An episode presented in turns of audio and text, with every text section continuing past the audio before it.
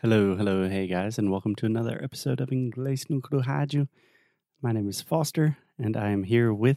Alexia. Hi guys. How how are you, Foster? I'm doing well. Yeah? Cannot complain. What about you? I'm fine. Today is a good day. It's sunny outside. Everything's fine. Nice. Awesome. So, Alexia, do you want to start this episode by talking about what we did yesterday and the video we recorded?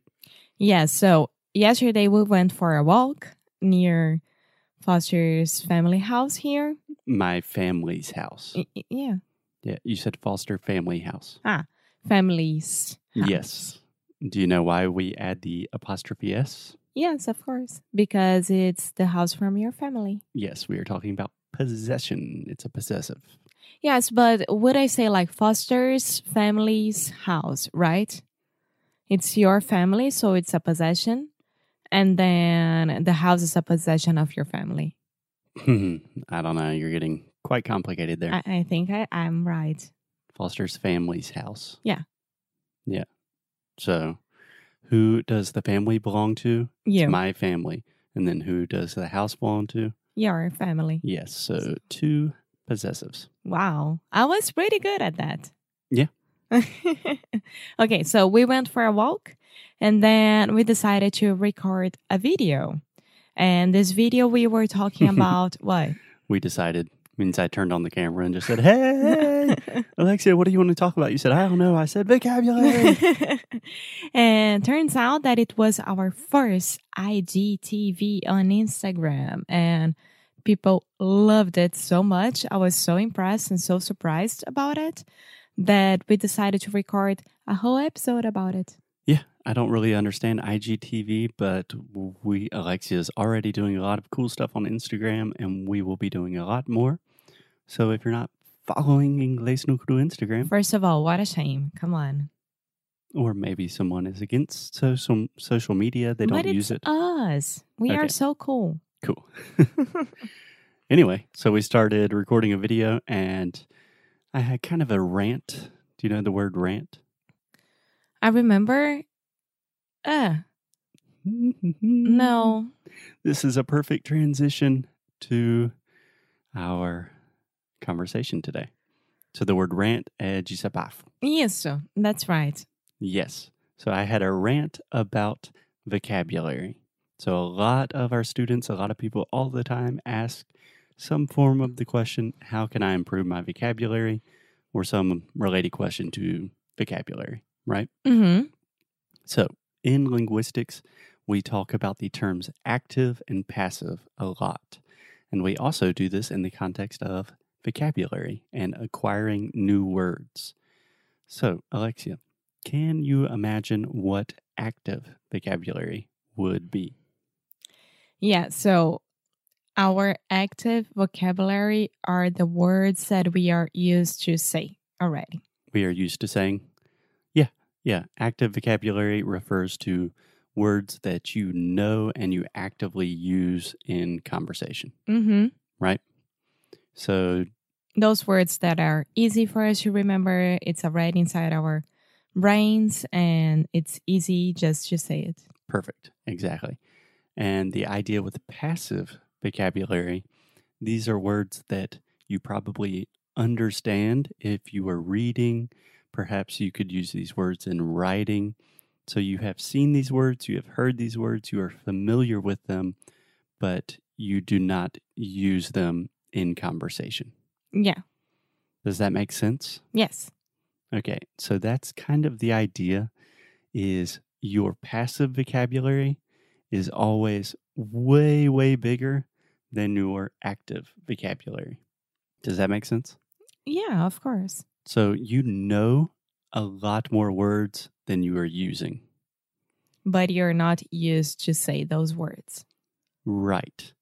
Right. And there are a lot of reasons I think people do not use and really access this entire vocabulary. The principal reason I think is pronunciation, because you have a word that you are very comfortable with and you use it. And perhaps you have a better word to say the same thing, but you don't know exactly how to say it. So you understand it when people say it, but you don't really feel comfortable saying it. Mm-hmm. Okay, so that's kind of the point is it's very very ineffective just to learn new words, to use an app or take I don't know, notes on new words when you already have this huge vocabulary that you know you're just not using. Yeah. Okay. Okay.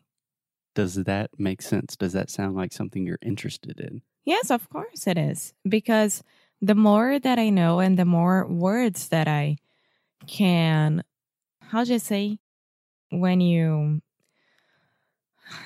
You don't have to make the change, but you can have these words as um, substitutas. Substitutes? Yes. Because when I'm talking with someone that it's more formal or informal or that you need to go to work and make a presentation or write an email that has to be more formal or whatever, you have these words there that you already know and you know that you can use for this kind of situation. Yeah, yeah. So the example we gave yesterday in the video was think about the word big. So big is definitely in your active vocabulary, Alexia, don't you think? Yeah. So I asked you, what are other ways you could say that? The first thing you said, I believe, was huge, Huge. which I also think is in your active vocabulary. But then we talked about words like gigantic, enormous, immense. So there are all of these different ways to say big that can be a little bit more sophisticated or perhaps a better fit in the context. I have a question. Yeah. Can you explain how to pronounce immense again? Immense. So it's almost a- an E, right? Immense, not immense. Immense. Yeah, it kind of depends on stress a little bit. Maybe if I really wanted to articulate something, I could say it's immense. Because when you said it, I didn't know the word. And then when you explain it and when I wrote it, okay, I know this word. Of course I do. Yeah, that But the is- way that you said it, I didn't recognize it. That's the definition of passive vocabulary. Yeah, so the idea is we have all of these other words that we are not utilizing correctly. So imagine in Portuguese if you only had the word grande Mm-hmm. to talk about things that are l- big, right? That would be very strange. You would sound like probably less than a teenager, like an eight year old who hasn't word other words like enorme. Um, I don't know. Gigante, enorme, muito grande, um montão. cool. So, do you have another example of a word that you use all of the time? we can use the word cute. Cute. Yeah. Why are you thinking of that word when you're looking at me? because you are so cute. And you can, I don't know, you can buy a shirt that it's cute, you can buy shoes that are cute, you can see a dog and say, How cute! Okay. And yeah. Alexia thinks a lot of things are cute. So, can you think of synonyms or substitutes for the word cute? If you see a nice little puppy and you want to talk to it, and you look at the owner and you say, Ah, he's so cute. What is another thing you could also say? fluffy. I'm kidding. I don't know. He's so sweet. Yeah, and that's a okay synonym and not a direct synonym, but closely related. But you see how powerful this can be Mm-hmm. for all of the cute things in the world. You are only using the word cute, Yeah. but there are a ton of other options. And this freaks me out. yeah, that's what I'm saying. So imagine, I imagine you know the word adorable. Oh yeah, so adorable. That's true. Your mom says it says it a lot. Adorbs. Yeah. no, she doesn't say that, but No, I just see some people writing that in text messages. Let's think of other ones. Precious. okay. I, I I understand, but precious would be very weird for me to use it. No, m- my mom says that all the time. Like a little baby or a dog. Ah, she's precious. That's a direct synonym for cute, at least in the case of my mother. yeah, I I think about Lord of Rings immediately. Lord of the Rings. Yeah. Yeah, that kind of My Change- changed the meaning of the word. the. How about the word lovely? ah, yes, that's true. So lovely. Yeah. Yeah. Can you think of other examples? No, I can't. That's a problem, I think. How about charming? Yeah, but I have a question. For example, I wouldn't turn to a dog owner and say, Oh, he's so lovely. Can I pet him? It's weird, you know, because lovely for me, it's more about a situation like it was so lovely to go out to have dinner with you last night. Right, The movie was so lovely, whatever. right. So this is kind of the point that I'm trying to make is when you are only using your active vocabulary and your active vocabulary can be quite small. So for example, if you only have the word cute to talk about things that you like and you think are beautiful and pretty, then that really is it's a constraint for you. It's very limiting. So for example, charming. If you see a cute little house, I think a better word in that situation would be ah, it's a charming little house, Mm-hmm. you know? So, of course, it depends on the situation. Yeah. And if you had a lovely dinner, you don't want to say, ah, the restaurant was very cute. You want to say the restaurant was lovely. It was charming. So, depending on the situation, having more options really, really helps you sound a lot more like a native speaker. So, at the end of the day, of course, you can continue using the word cute, for example, for a dog, no problem at all.